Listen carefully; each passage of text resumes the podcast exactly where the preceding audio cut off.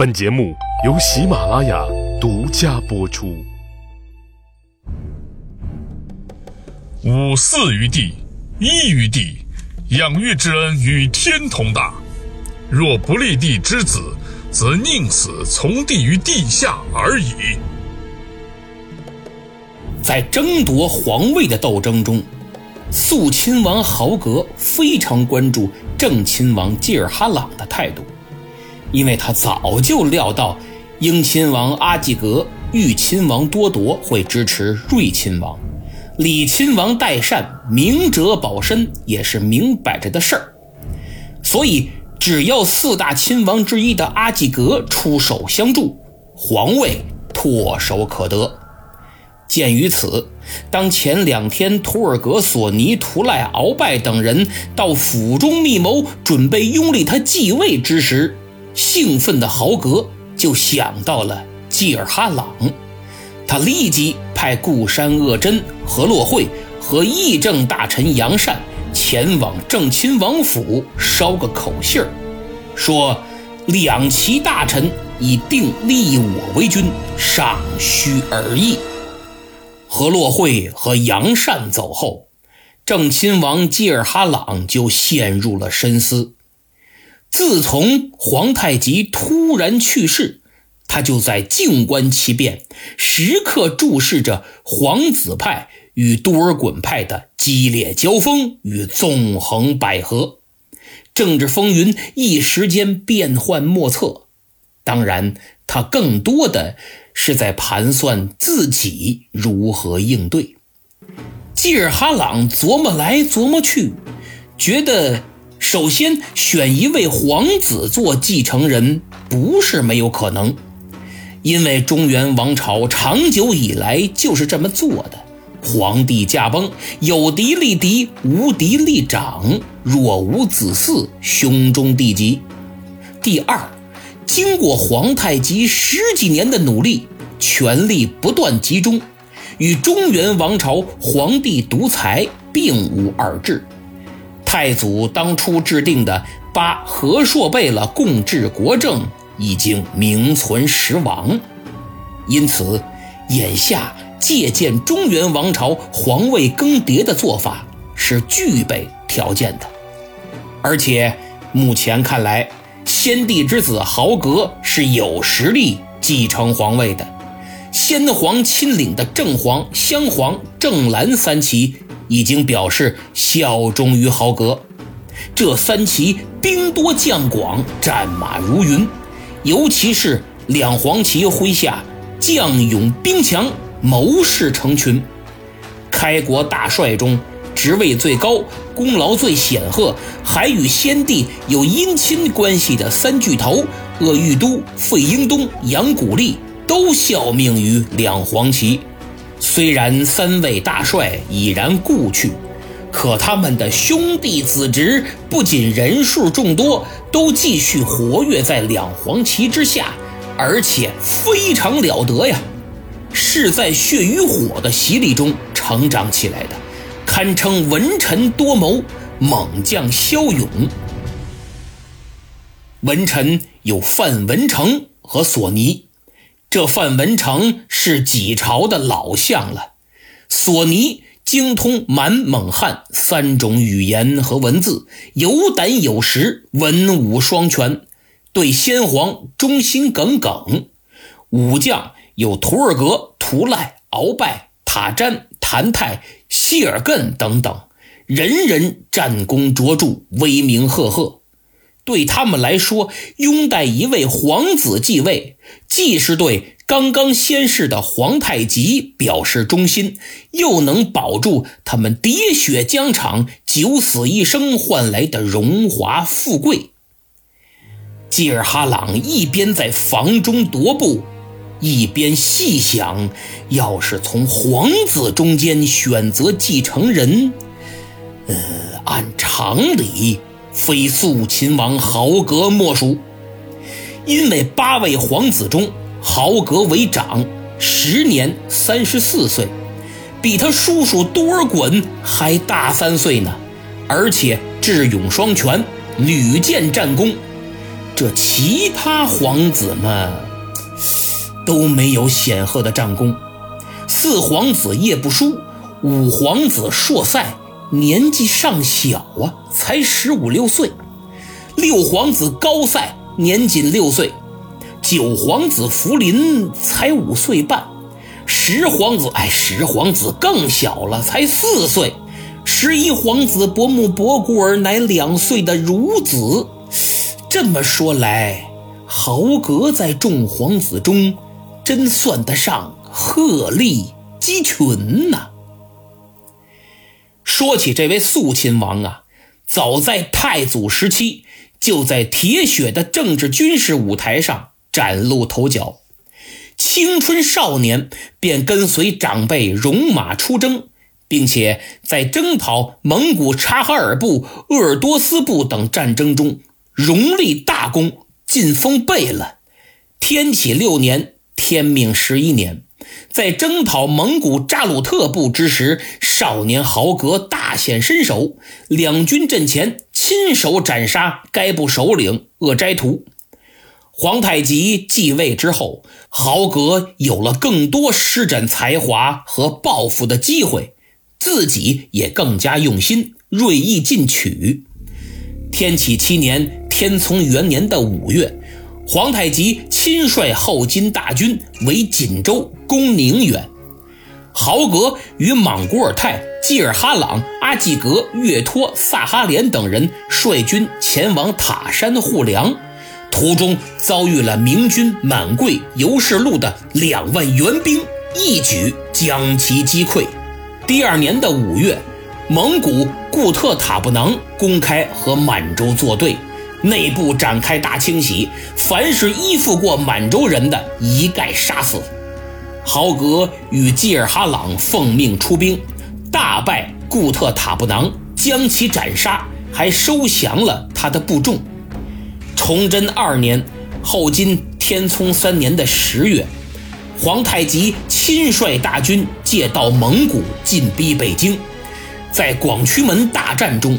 豪格领兵击破了王承胤所部，与关宁铁骑蓟辽都师袁崇焕浴血拼杀。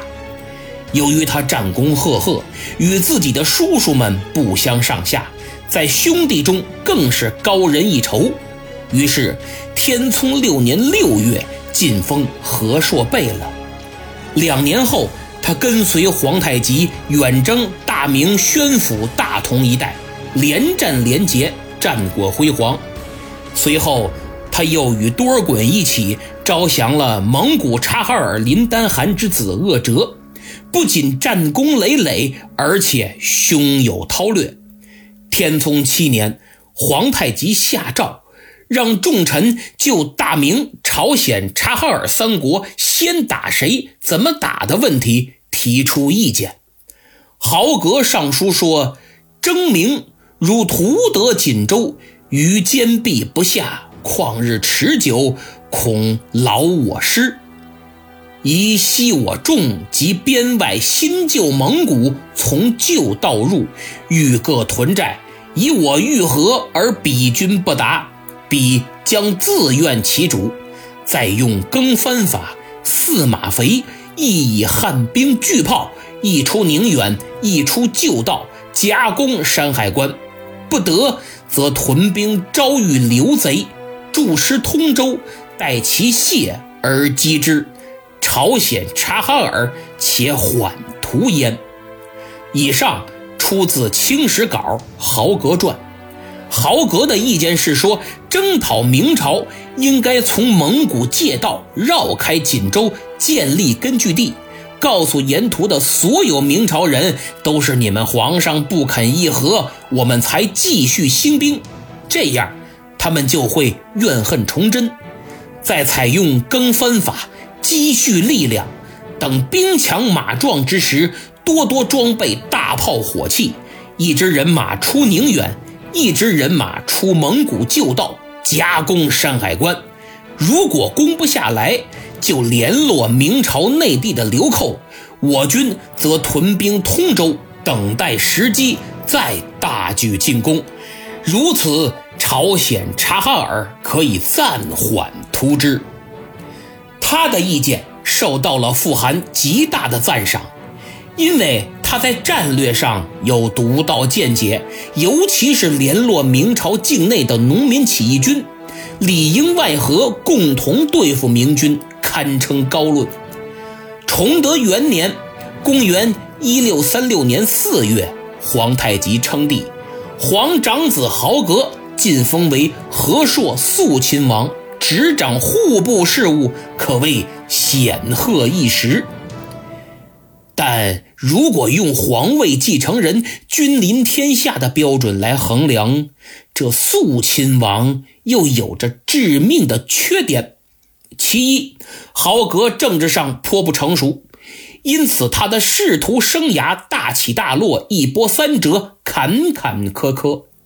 封和硕亲王后仅仅几个月，就因参与散布对父皇不满的言论，降为贝勒，执掌户部的大权也没了，还罚银千两。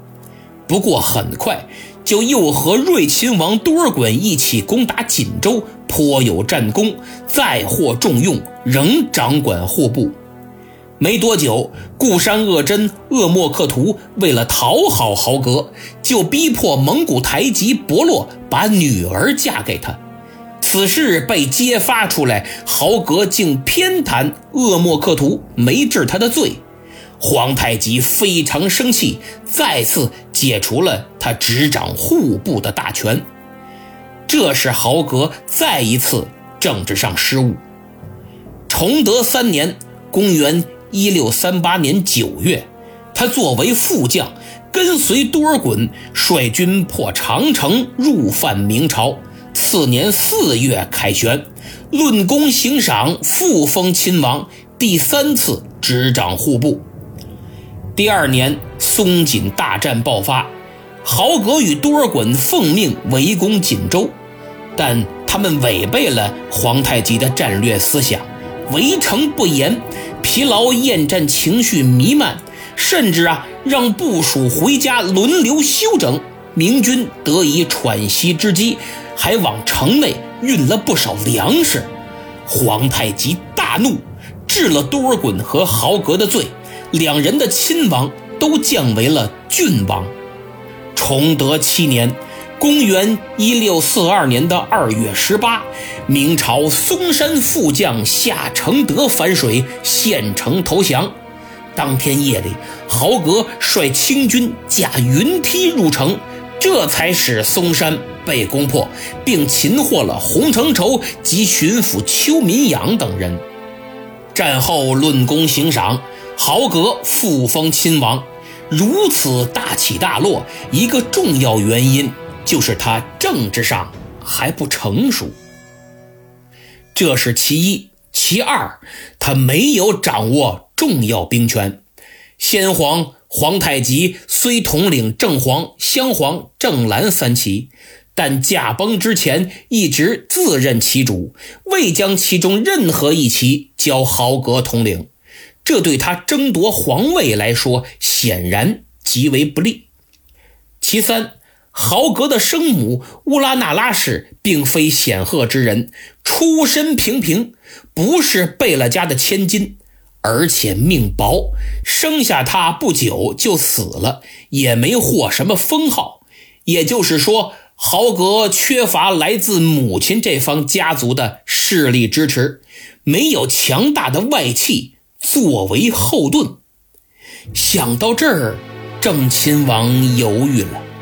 他一转念，这白旗三王也并非等闲之辈呀。睿亲王多尔衮计谋过人，多少次危难之时都能出奇招，化险为夷，而且非常勇猛，战功卓著。太祖努尔哈赤在位之时，阿济格、多尔衮、多铎三个同胞兄弟就深受富含厚爱，都不是宠爱了，是厚爱。努尔哈赤本想自己百年之后将正黄、镶黄两旗交给阿济格和多铎统领，将都督的镶白旗交多尔衮统领。可皇太极继位之后，和代善、阿敏、蒙古尔泰三大贝勒并没有忠实执行先汗的遗愿。皇太极本人承袭了正黄、镶黄两旗，将自己原先统领的正白旗和都督统领的镶白旗分别交给了阿济格和多铎统领，多尔衮却没能坐上旗主之位。崇祯元年，天聪二年的二月，皇太极征讨察哈尔多罗特部，年仅十五周岁的多尔衮战绩突出。三月初，大军在回盛京的路上，皇太极举行大宴，当众给多尔衮赐名莫尔根代清。莫尔根满语意思是聪明的统帅，代清是贵族的。专属名词，当时在蒙古语里很常见。后来，大清国的国号很可能就来源于此。所以，木尔根代清是皇太极给多尔衮的美号，说明对他的德才兼备、聪明机警十分肯定，是不可多得的人才。没过多久。阿济格被皇太极革去了固山贝勒，也就是旗主的职位，多尔衮成为正白旗旗主。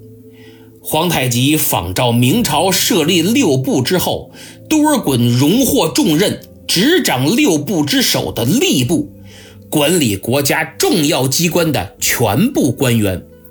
天聪九年，他率部招降察哈尔部林丹汗之子鄂哲。并进献了所谓的传国玉玺，从而使皇太极下了登基称帝的决心。接着，在劝皇太极上尊号称帝的政治秀中，多尔衮扮演了重要角色。他手捧表文，执意跪请，大有你不登基我就跪死的架势。显然，不是谁都有资格跪请的。这说明多尔衮在皇太极心中具有突出的地位，对他的称帝能起到非常重要的作用。就在皇太极坐上龙椅的那天，登基大典的主持人便是多尔衮。两天后，他被晋封为和硕睿亲王，获得了皇族宗室中最高的封爵。在当时六个和硕亲王中位列第三。崇德三年，崇祯十一年，多尔衮奉命率军征讨明朝，与多罗贝勒岳托兵分两路，横扫大明腹地多个省份，掠山西，破济南，杀明朝宣大总督卢象升，战果辉煌，受到重赏。两年后，在围困锦州之时，他犯下大错，降为郡王。嵩山一战又立大功，复封亲王。多尔衮胞兄阿济格也是一员勇猛善战的大将，他当过旗主，几次之变时，在北京城广渠门外与袁崇焕、祖大寿都交过手，和代善一起大败明朝山海关赶来的五千援兵。战马都被击毙，险些丧命。皇太极称帝后，封他为武英郡王。紧接着，他就与阿巴泰率大军攻略明朝，蹂躏了北京周边的各个州县，五十六战皆胜。返回时，皇太极出地宰门十里相迎，见他鞍马劳顿，瘦弱不堪。不禁潸然泪下，亲自斟酒为其接风。再看多尔衮胞弟多铎，少年英雄啊，曾任镶白旗旗主。天聪二年二月的那次皇太极亲征察哈尔多罗特部，年方十四的多铎也随军出征。多尔衮获得莫尔根代清称号的同时，多铎也立下大功。获赠额尔克出胡尔的美号，意思是勇敢的将军。次年，多铎随军攻打北京城。天聪五年，在大凌河之战中奋不顾身，英勇追击敌军。天聪九年，多铎在大凌河以西大败名将祖大寿。凯旋之际，皇太极出怀远门五里相迎，赐予良马五匹，盔甲五副，称赞说：“朕幼弟出专捆，技能制胜，是可嘉也。”这是我十五弟首次单独领兵出征。大获全胜啊！真是太值得庆贺了。皇太极称帝那年，年仅二十二岁的多铎被封为和硕豫亲王，执掌礼部。崇德三年，多尔衮和岳托两路人马南下侵略明朝，多铎奉命在宁锦一带策应，牵制关宁军，结果作战失利，降为了贝勒。松锦大战中战功卓著，又被复封为豫亲王。这几个人的生平和实力，像过电影一样在郑亲王济尔哈朗的脑海中浮现。经过透彻的分析，他发现，无论是为报先帝厚恩，还是为保住自己显赫的地位，都应该拥戴豪格。但白旗三王。不是好惹的呀，搞不好大清国会展开一场血腥的厮杀，所以郑亲王决定还是不要把事情做绝吧，给自己也留条退路。就这样，他打定主意之后，参加了这场讨论皇位继承人火药味十足的高级会议。当李亲王代善表示自己无异于皇位，把球又踢给了多尔衮和豪格之时，豪格使劲盯着济尔哈朗，心说话：“郑亲王个郑亲王，你倒是说句话呀！”